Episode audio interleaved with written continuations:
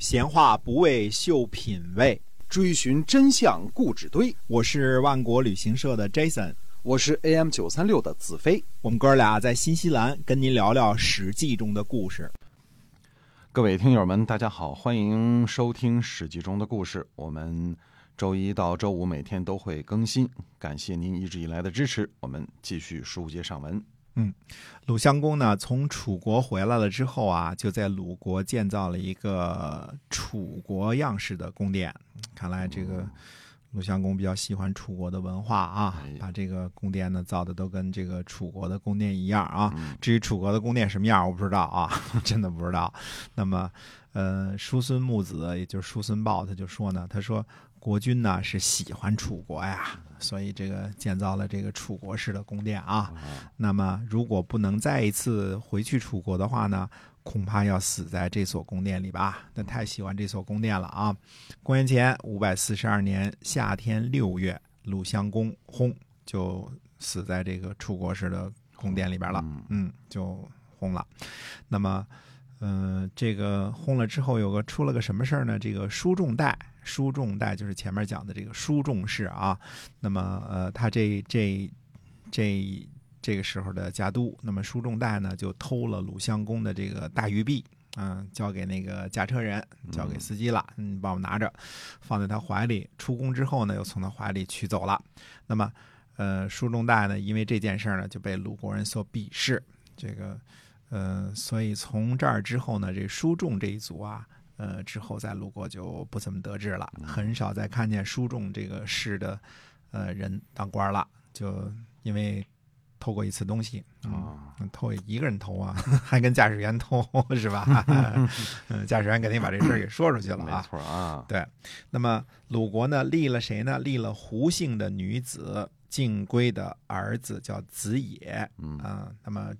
这个这个晋贵生的这个儿子叫子野，这个子野呢就住在季氏的家里。我们说胡姓也是归姓啊，这个也是这个呃女字边一个为人民服务的为这个归啊。胡姓、归姓、陈姓、田姓，呃，这都属于这个呃，还有这个呃满，所以这个都是陈公胡满的后代啊。但是它记载的时候，这个“归”呢，继承这个“归来”的“归”啊，区别于那个女字边一个为人服务的“为”的那个“归”啊。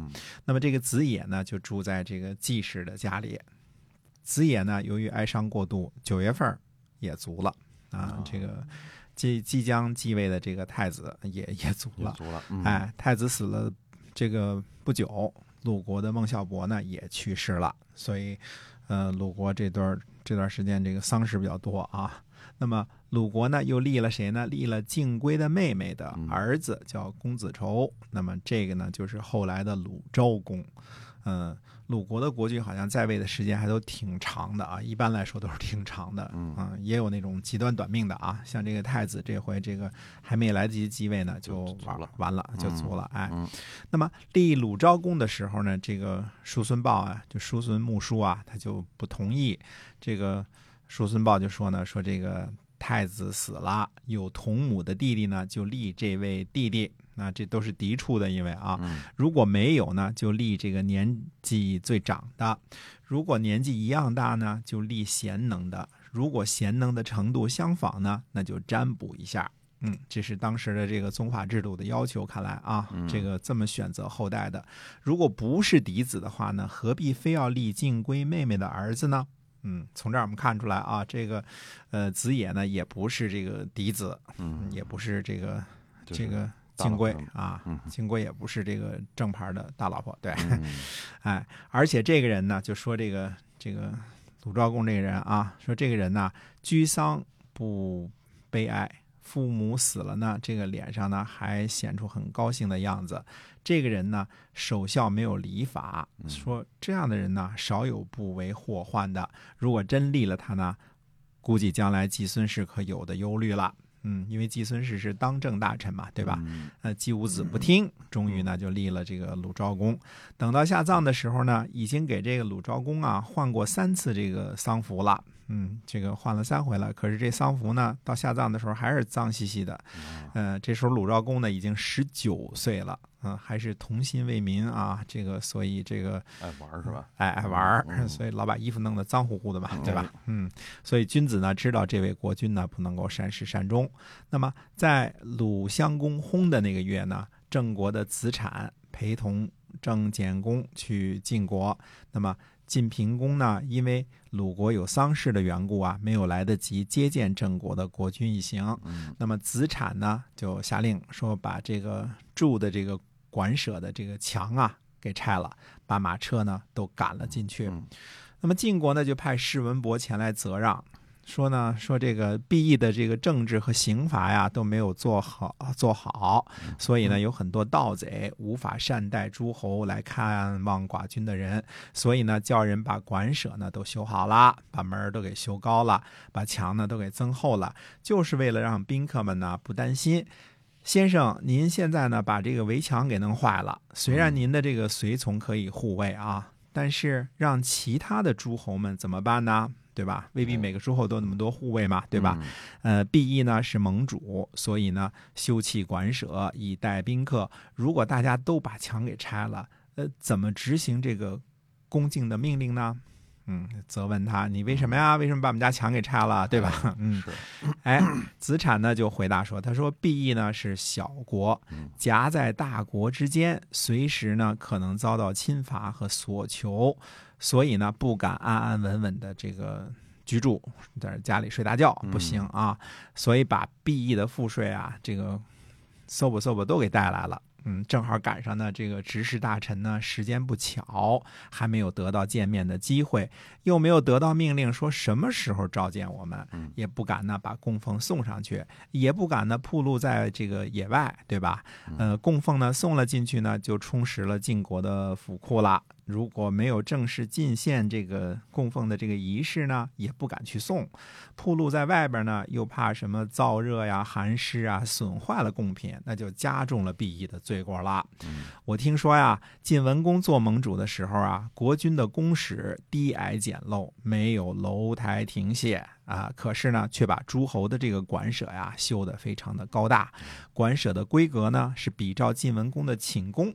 哎，嗯又呢修缮了这个仓库和马厩啊、司空呢呃经常平整道路、粉刷工室和这个馆舍啊，整天给刷白灰啊。哎那么诸侯和宾客到达的时候呢，这个庭院里边呢都设好了照明的火炬、取暖的柴火，呃，仆人呢就检查这个房间，呃，车马呢都安排了地方，呃，宾客呢、从人呢都得到照顾。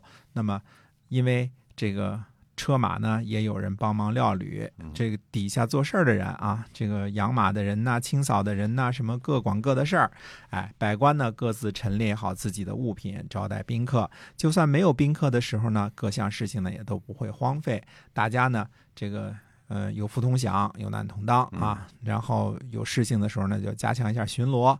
那么晋文公呢，就教导其他诸侯的无知，那么体恤其他诸侯的不足，所以叫什么呢？宾至如归。啊嗯，这个词儿从这儿来的啊。这个宾至如归，就是这个宾客来了之后，就跟到了自个儿家一样，对吧？宾至如归。那么诸侯呢，也不怕灾患，不怕盗贼，不用担心这个燥热还是这个寒湿啊，什么都不用担心了。嗯现在呢，晋国的同堤之功啊，数里啊，这个很很大啊，连绵数里哎。诸侯的馆舍呢，是底下人的宿舍改造的。嗯这个原词呢，用的是吏人，就是奴隶的隶啊。嗯注意，吏人并非奴隶也，就是干活的人底下这个打杂的这些都叫做吏人啊，嗯做工的这些啊都是立着的人哈，呃干活时候得站着 是吧？利人 啊。就是就底下人的意思啊，不是不是说嗯必须得是奴隶啊，这是嗯牵强附会啊，说愿意好不容易看见一个吏啊，奴隶的吏啊，你就赶紧为奴隶制这个 加砖添瓦，这嗯这这瞎掰呢啊。那么现在呢，这个馆舍呢都是底下人的宿舍改造的，大门呢进不了车，嗯盗贼攻行，没有好的戒备，不知道什么时候召见我们，何时给我们下命令。如果不拆毁墙院，无法保存进贡的贡品，这会加重我们的罪过。嗯请问执事，您会怎么样命令我们呢？嗯，我们知道啊，鲁国有丧事儿，这个嗯。也是必易的担忧，因为都是姬姓的嘛，对吧？嗯。如果能够把贡品送上，我们把墙啊修好了再离开，这就是贵国国君的恩惠了。哪里还怕这个多干点活儿啊？就就修点墙嘛，对吧？嗯嗯哎，那、史文博呢就回去复命，那、复命呢，这个跟跟老大报告一下啊。嗯那么赵武说呢，说这话说的对呀，说我们确实是把这个底下人的宿舍改成这个馆舍，让诸侯们都受苦了啊，说这是我们的罪过。嗯哎，就让史文博呢去谢罪。那么晋平公呢见郑简公的时候呢，呃，礼有所加，就是往上加高了一个礼节的等级啊。嗯那么宴会的规格呢也抬高了，之后呢才送走郑国人啊。这个呃晋国呢又重新建造了诸侯的馆舍，那么把原来那个。那个宿舍改的那个啊，给那个什么了？哎，嗯给这个看来又重新建造了馆舍。那么杨蛇书相就说呢，他说这就是啊好好说话的一个很好的例子呀。嗯说子产的文辞好，所以诸侯们呢都受益了。说一定要注意这个言语的修辞啊。啊，嗯，说话要会说哈，哎嗯，说话会说，原来住三星，现在住五星了。嗯，就这么这么一档子事儿。由于鲁襄公薨呢，那么这一年呢，这惹出了这个这些事儿，还有这个去郑国纳贡的一个细节。那呃，接下来呢，这个我们其他的故事呢，下次再跟大家接着说。好，我们今天啊《史记》中的故事呢，先跟您聊到这儿，感谢您的收听，我们下期再会。再会。